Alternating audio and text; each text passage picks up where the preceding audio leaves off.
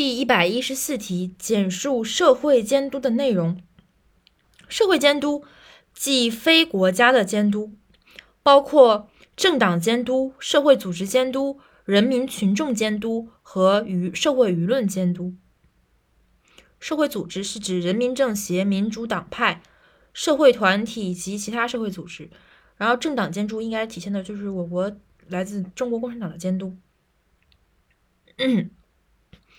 然后，社会舆论监督主要是指借助媒介传媒手段进行的新闻舆论的监督。最后一个人民群众监督是指由人民群众直接进行的法律监督，主体是公民个人，客体是所有国家机关及其工作人员、政党、社会团体、社会组织、大众传媒。社会监，